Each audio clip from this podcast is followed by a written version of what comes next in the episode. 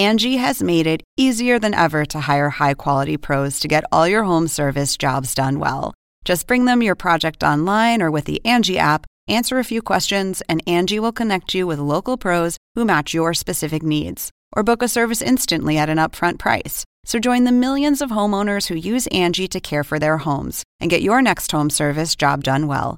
Download the free Angie mobile app today or visit Angie.com. That's A N G I.com.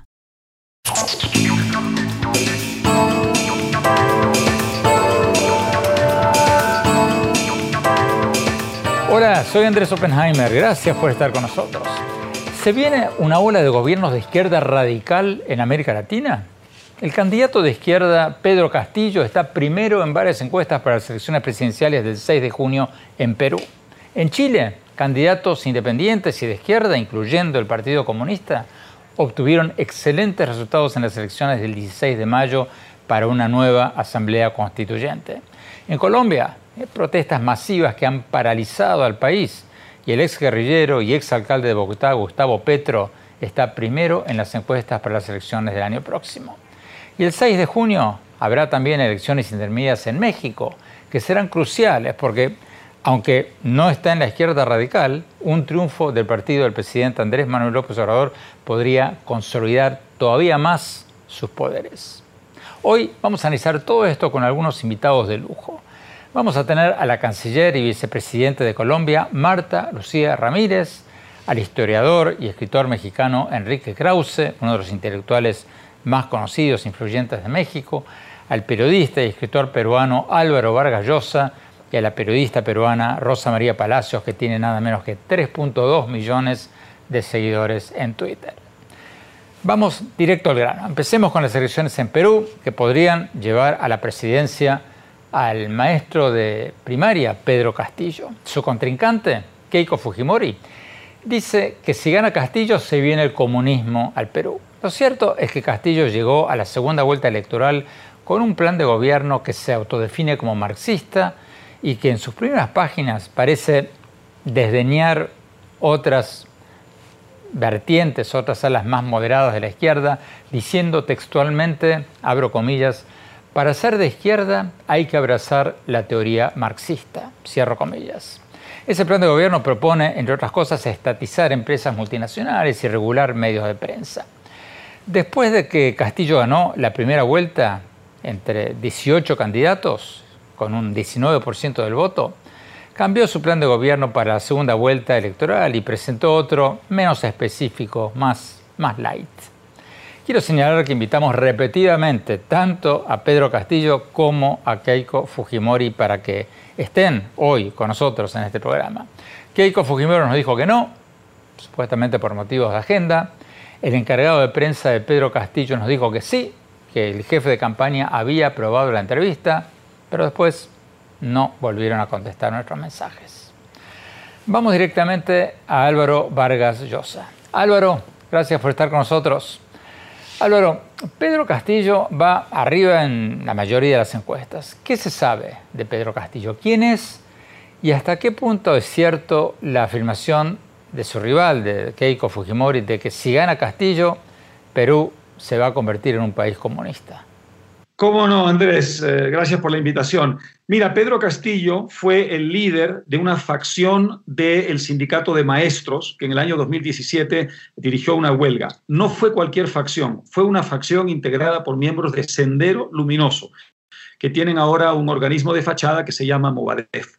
Un año después hizo un viaje a Bolivia acompañado de cinco miembros de este mismo eh, organismo de fachada de Sendero Luminoso. Además de ello, es el candidato de un partido, el Partido Perú Libre, cuyo fundador, eh, dueño eh, y dirigente central es un tal Vladimir eh, Cerrón, que se declara en el programa de gobierno marxista, leninista, mariatiguista, y que en el programa de gobierno que el propio Pedro Castillo hizo suyo como candidato de este partido, declara a Fidel Castro como su gran referencia. Y todo el programa está basado en la, digamos, receta o libreto que ya hemos visto practicar en otras partes, llegar al poder, convocar un referéndum, eh, si gana el referéndum, convocar una asamblea constituyente, con lo cual elimina el Congreso y esa asamblea constituyente la convierte en un instrumento para organizar un régimen de naturaleza distinta. Nada de esto lo permite la Constitución peruana, es total y absolutamente ilegal e inconstitucional, de manera que estamos ante un peligro extraordinariamente serio. Andrés, varios de los congresistas que han sido elegidos en la primera vuelta de esa agrupación son gentes que están o investigadas o ya imputadas por relaciones con el terrorismo. De, manera que estamos ante un peligro extremadamente grave en un país estratégico de América del Sur. Bueno, Álvaro, pero ¿qué dice el argumento de que en América Latina hemos visto muchos casos de candidatos que cambian de color, cambian de bando apenas ganan? Tú hoy estás en Ecuador. En Ecuador el expresidente Lenín Moreno era el candidato de Rafael Correa y después se dio vuelta. ¿Qué dices de esa posibilidad en el caso de Castillo?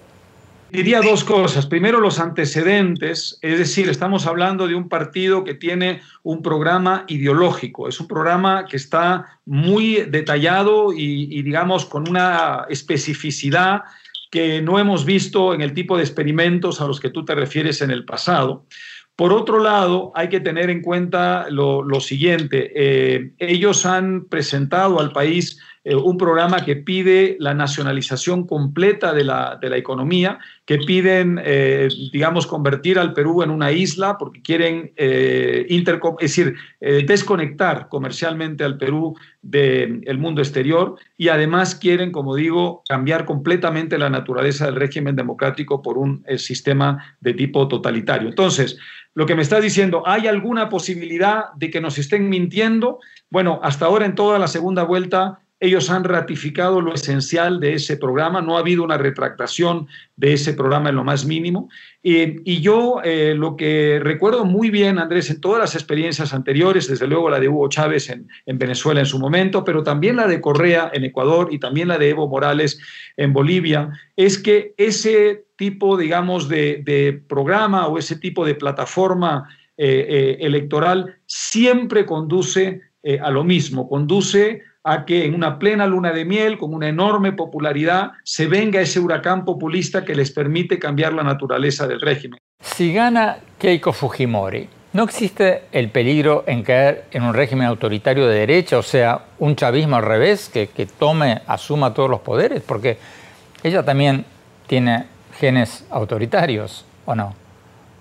Mira, por supuesto, el régimen de los años 90 fue un régimen autoritario dictatorial contra el cual yo, eh, en fin, combatí de manera muy resuelta y no hay ninguna duda que hay esos antecedentes que le afectan mucho su candidatura. Sin embargo, ella ha hecho unos esfuerzos enormes y denodados, no solamente por pedir perdón por sus errores y reconocerlos con, con hidalguía, sino también por comprometerse de una manera que es muy explícita ante distintas instituciones y personalidades del país una y otra vez a respetar escrupulosamente su mandato y a gobernar, por supuesto, con apego a la Constitución. Yo añadiría algo más, Andrés. Una es que ahora ha empezado a estar rodeada de personas que fueron eh, en los últimos años muy críticas del Fujimorismo, es decir, personalidades que no tienen nada que ver con la etapa oscura de los 90, ni nada que ver con la organización en sí misma, sino que son independientes, que son conscientes del peligro totalitario que se cierne sobre el país y que quisieran ayudarla a ser eh, un, mucho mejor gobierno del que sus críticos y adversarios esperan. El peligro del totalitarismo eh, de izquierda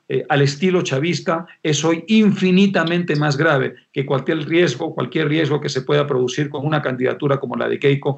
Muchísimas gracias, Álvaro Vargas Llosa. Vamos a Lima, vamos con Rosa María Palacios. Rosa María, el 22 de mayo tú tuiteaste a tus más de 3 millones de seguidores, lo digo con sana envidia, que, abro comillas, es muy probable que gane Pedro Castillo. Y agregaste que, abro comillas nuevamente, será un gobierno socialista. No queda sino aceptarlo y esperar cinco años. Cierro comillas. Eso es lo que tú escribiste. ¿Sigues pensando lo mismo? ¿Sigues pensando que gana Pedro Castillo? No lo sé en realidad, Andrés. Mira, en el Perú cualquier cosa puede pasar en las últimas dos semanas antes de eh, la segunda vuelta, que es la definitiva en nuestro país. Y cuando digo cualquier cosa, realmente es cualquier cosa. Eh, Keiko Fujimori llevaba ventaja en los dos procesos electorales anteriores en los que llegó a la segunda vuelta. Una vez contra Ollantumala, la segunda vez contra Pedro Pablo Kuczynski. Y en el último minuto, sobre todo, fue dramático el triunfo del expresidente Pedro Pablo Kuczynski. Esta vez, el candidato de la izquierda, el candidato de un partido que se llama, que es nuevo en el Perú, que se llama Perú Libre, Pedro Castillo, un maestro de primaria, viene ganando desde que arrancó la segunda vuelta, desde el 11 de abril, en todas las encuestas. Ha estado siempre arriba, siempre con ventaja, a veces grande, a veces mucho más pequeña. Ayer en la eh, encuesta de Ipsos eh, se señala que ya la distancia entre ambos es cinco puntos, pero Castillo siempre ha estado arriba. Es posible, por lo tanto, que efectivamente gane las elecciones, aunque, reitero, cualquier cosa puede pasar. Si llega a ganar Castillo, tú dices que será un gobierno socialista, pero ¿qué tipo de socialista? ¿Socialista moderado, socialista radical o comunista, como dice Keiko Fujimori? Creo que va a ser un socialista radical. Y explico por qué. Eh, el partido que lo lleva, como candidato presidencial, en realidad es el partido de otro líder, un gobernador regional de una, región que se llama en el Perú Junín, en el centro de los Andes peruanos, que tiene una formación de cuadro eh, de partido, digamos, socialista. Él estudió medicina en Cuba, toda la carrera, es pro-cubano, se inspira en su ideario programa en los gobiernos de Chávez, en, el gobierno de Evo Morales, en el gobierno de Correa, y quiere llevar este socialismo del siglo XXI al Perú. En ese contexto es reclutado Castillo porque Cerrón no puede postular, no puede postular porque es un condenado por corrupción.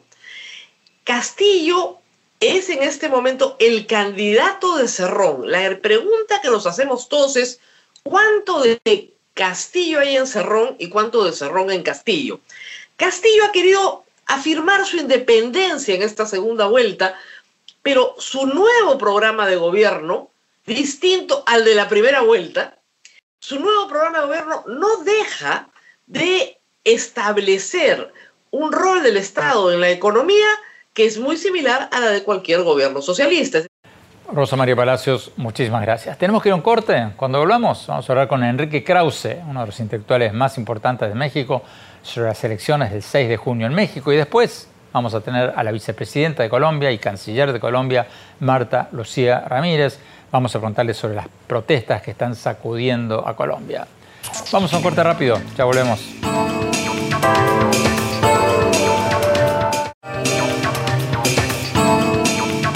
Gracias por seguir con nosotros. El 6 de enero van a tener lugar las elecciones intermedias en México. Van a ser cruciales porque van a definir si el presidente Andrés Manuel López Obrador va a poder conservar su mayoría absoluta en el Congreso.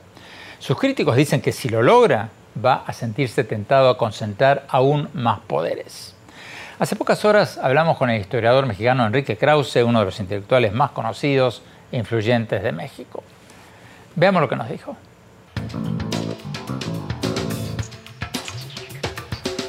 Enrique Krause, muchas gracias por estar con nosotros. Enrique, las encuestas muestran que López Obrador sigue siendo muy popular. ¿Tú crees que el partido de López Obrador, Morena, va a lograr mantener su mayoría absoluta en el Congreso en las elecciones del 6 de junio? Eh, es un hecho que la mayoría calificada que requiere el Obrador eh, en el Congreso en la Cámara de Diputados para reformar la Constitución no la va a alcanzar. La duda es si va a alcanzar la mayoría eh, en el Congreso, eh, junto con los partidos satélites que tiene. Bueno, hay que recordar, para responder a esta pregunta, eh, hay que recordar que se trata de elecciones intermedias, pero también de elecciones de en la que se eh, disputan alrededor de 15 gubernaturas. Esto es algo crucial, porque se trata de una elección de índole local. Yo creo, eh, según las encuestas, que al menos la mitad de las gubernaturas eh, de los estados van a ir a la oposición. Es muy probable que esta votación a favor de la oposición en las gubernaturas arrastre también la votación a favor de la oposición en la Cámara de Diputados. Si este es el caso, Morena y sus aliados podrían, eh, podrían perder esa mayoría absoluta. La moneda está en el aire. La pregunta del millón de dólares. López Obrador ha dicho varias veces que no se va a reelegir, que no se va a quedar en el poder más allá de su sexenio. Si gana la mayoría absoluta en el Congreso en estas elecciones del 6 de junio, ya sea solo con su partido o con partidos satélites, ¿tú crees que va a cumplir con su palabra o, no? Por algo es la pregunta del millón de dólares, eh, Andrés. Desde luego que yo confío que no, que sería un acto de gigantesca irresponsabilidad que lo intentara porque México, ah, a partir de la Revolución Mexicana, que nació con el lema sufragio efectivo, no reelección, México, inclusive en los tiempos del PRI, respetó la no reelección. Es como el primer mandamiento de la Mm, vida política mexicana. Eh, pasar por sobre ese precepto nacido de la historia y que costó, podemos decir, cientos de miles de muertos en la segunda década del siglo XX, sería gravísimo. Yo eh, quiero, pero también tiendo a creer que no, que no lo intentará. Por otro lado, Andrés, de aquí al Uh, al año de 24, a mediados de 24, cuando se celebrarán las elecciones presidenciales, pues eh, falta mucho tiempo.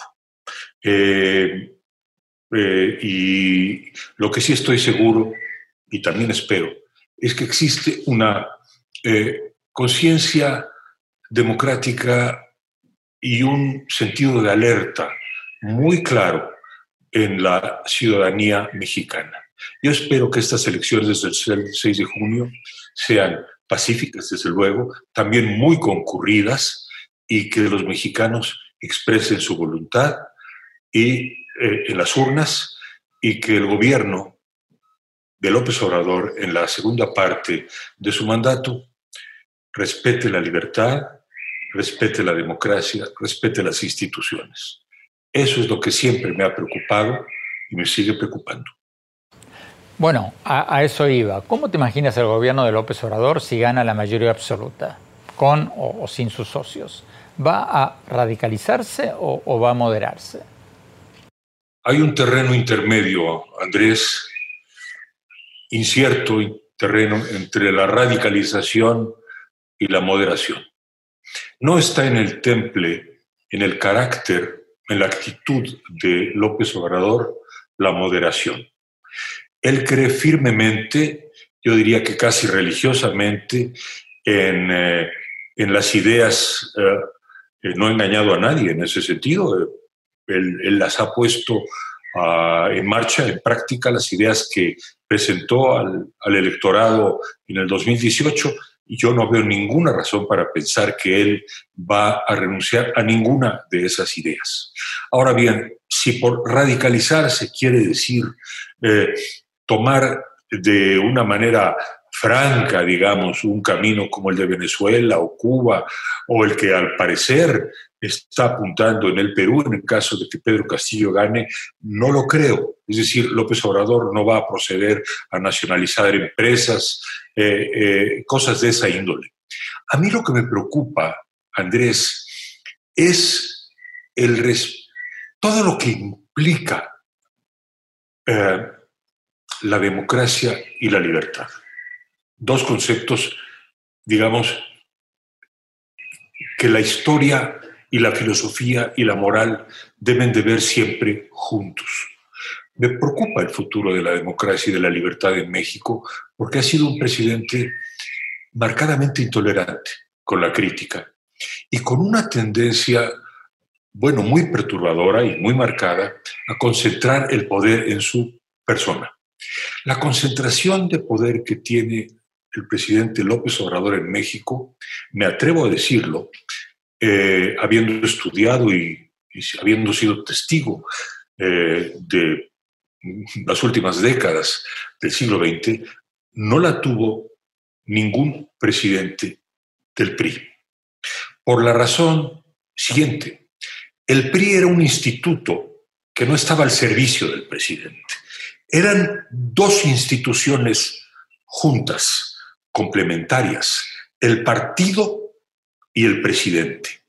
El presidente no era dueño del partido y el partido no siempre se plegaba al presidente. Y desde luego cada seis años entraba un nuevo presidente. Bueno, Andrés, lo perturbador aquí es que Andrés Manuel López Obrador es dueño para todos los efectos prácticos de Morena, que lo obedece a pie juntillas y que eh, iría con él en cualquier decisión que intente tomar en el futuro. Eso es lo que me preocupa.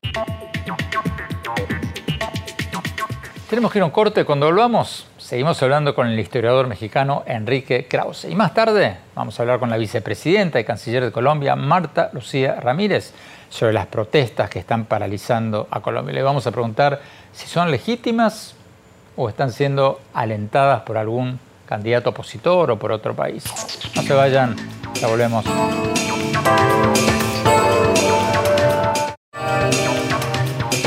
Gracias por seguir con nosotros. Estamos hablando con el historiador mexicano Enrique Krause, uno de los intelectuales más conocidos de México, sobre las elecciones intermedias de México del 6 de junio.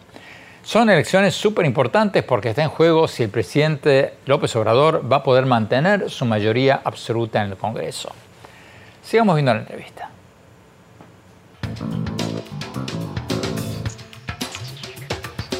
Enrique, tú has escrito mucho sobre el populismo.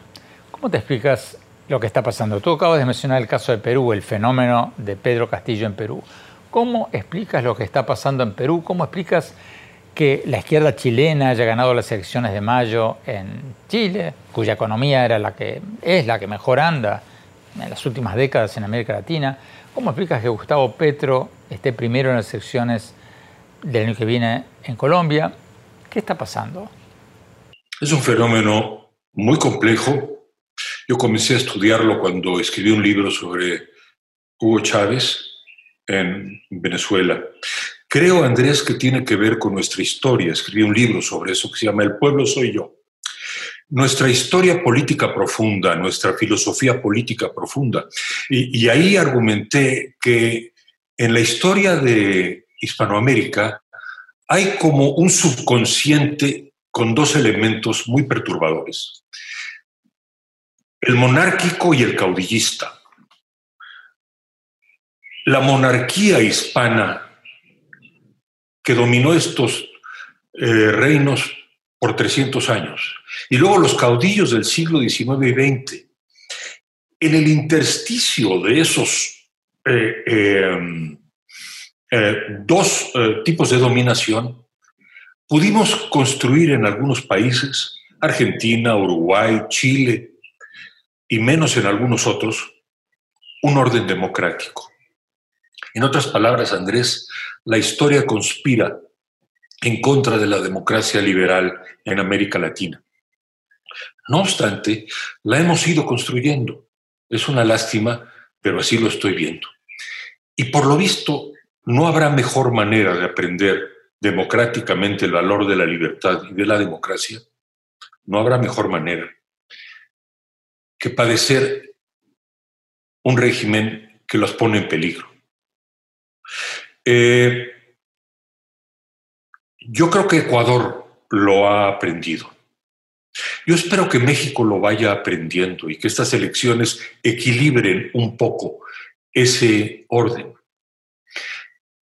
Te aseguro que si Venezuela llega a volver y volverá a tener un orden democrático, no incurrirá por décadas o quizá para siempre en una dictadura. Estoy seguro de ello. Pero nadie, por lo visto, aprende en cabeza ajena. Entonces, el Perú, si triunfa el candidato que lleva ahora la delantera, tendrá que aprender como Venezuela, de la manera más dramática tendrá que aprender con sudor, con lágrimas, con pobreza, con exilio, eh, un precio carísimo, como el que Venezuela ante nuestros propios ojos está pagando. Pero toda América Latina es ahora un territorio eh, con la gran interrogación. ¿Entenderá? ¿Aprenderá de la experiencia? Me temo, me temo que cada país concentrado en sí mismo tiene que aprender la lección eh, y a menudo estas lecciones son muy dolorosas. Tenemos que ir a un corte. Cuando volvamos vamos a hablar con la vicepresidenta y canciller de Colombia, Marta Lucía Ramírez. Vamos a preguntarle sobre las protestas que están ocurriendo en Colombia y si son legítimas o si están siendo alentadas desde afuera. No se vayan, ya volvemos.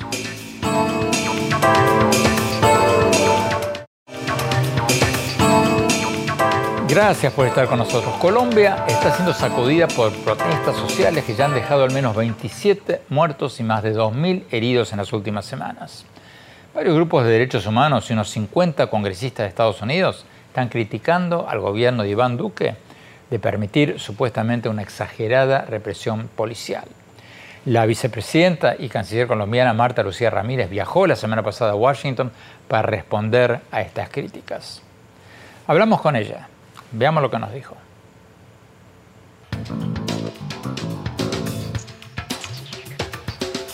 Vicepresidenta, canciller, gracias por estar con nosotros.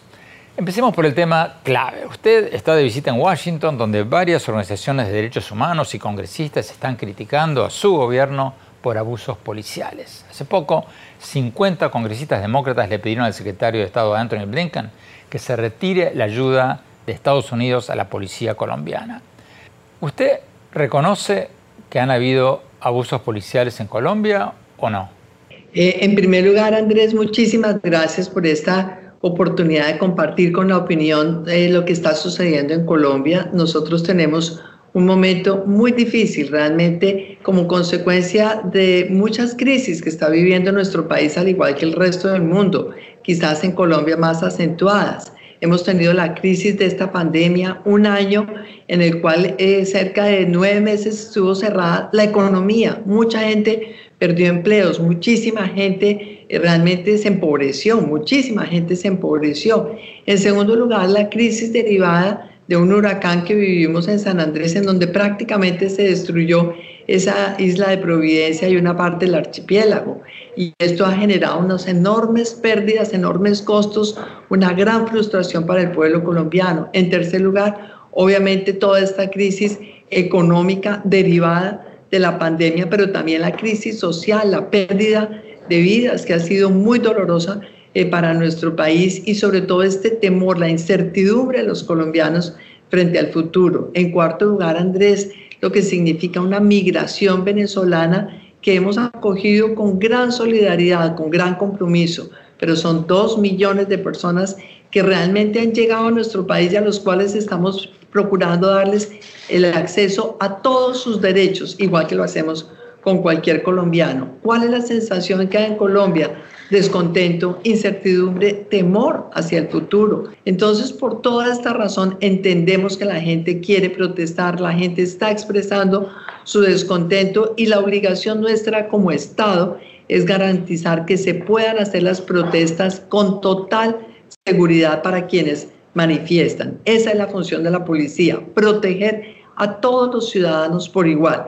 Lamentablemente en el curso de las protestas ha habido algunos hechos violentos que se han iniciado por parte de civiles que estaban armados, algunos de ellos, no quiero decir por ningún motivo que los que manifiestan eh, sean personas armadas, sino que ha habido excepcionalmente grupos de personas armadas que han dado lugar a que se vuelva un caos algunas de las protestas, pero desafortunadamente ha habido algunos casos que se podrían eh, considerar como abuso policial, se están investigando en este momento por la Procuraduría, por la Fiscalía, por la Defensoría, y precisamente esas son las razones de mi visita.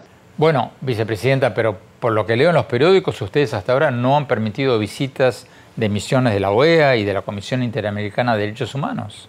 La verdad, no, Andrés. La CIDH le pidió a la Fiscalía y a la Procuraduría preparar una información, unificar toda la información, tener certeza, porque es que se estaba hablando hace una semana de 400 y pico personas desaparecidas. Hasta hoy tenemos una denuncia, una denuncia de, eh, de presunta desaparición cuando estaban hablando de 460. Entonces, ¿qué queremos?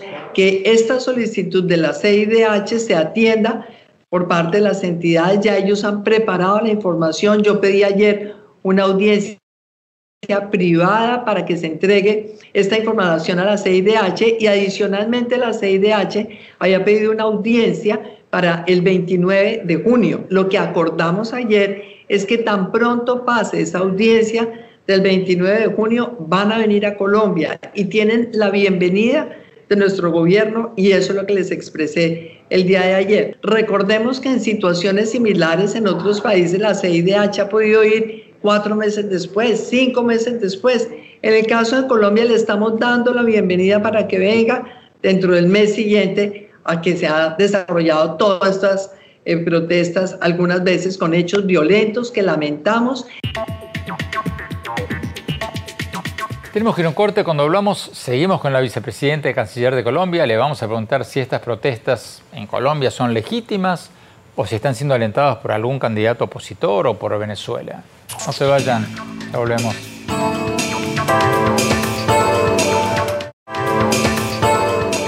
Gracias por seguir con nosotros. Estamos hablando con la vicepresidenta y canciller de Colombia, Marta Lucía Ramírez, que acaba de viajar a Washington para responder a críticas de ONGs y de congresistas de que el gobierno colombiano habría usado excesiva fuerza policial para reprimir las violentas protestas que han paralizado el país. Sigamos viendo la entrevista.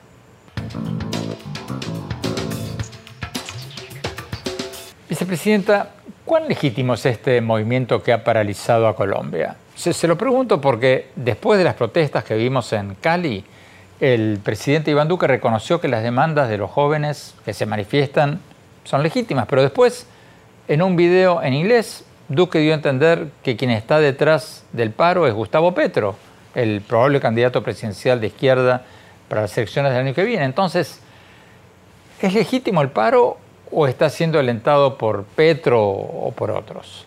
A ver, Andrés, lo más importante es reconocer que es legítimo el descontento que tienen los ciudadanos en Colombia y en el mundo entero, porque de un momento a otro vemos realmente la incapacidad del Estado de resolver todas las necesidades de una población que de un momento a otro quedó sin trabajo, que quedó sin la oportunidad de tener una vida normal, entonces es legítimo que la gente proteste. Segundo, es legítimo que lo haga pacíficamente.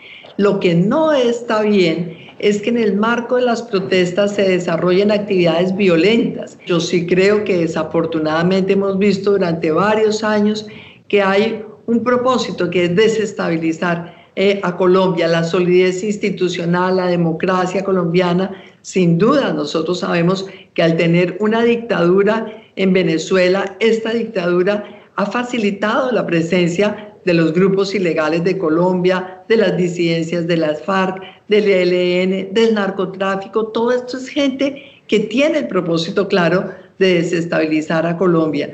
Y hay políticos en Colombia que tienen una afinidad eh, personal, e ideológica, filosófica, política, y creo que obviamente pues hay, candidatos que, que, sin duda eh, durante estos meses han promovido toda esta inestabilidad, toda esta desazón, toda esta rabia ciudadana. Y promover la rabia jamás es sano, promover el odio jamás es algo bueno con un país máxime cuando se aspira a tener la primera magistratura del país.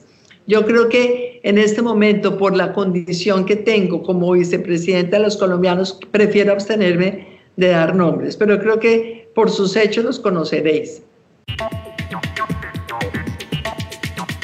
Ya volvemos, ya volvemos con mi opinión sobre lo que está pasando en Colombia, en Perú, en Chile, en México, este terremoto político que está sacudiendo buena parte de América Latina. No se vayan, volvemos.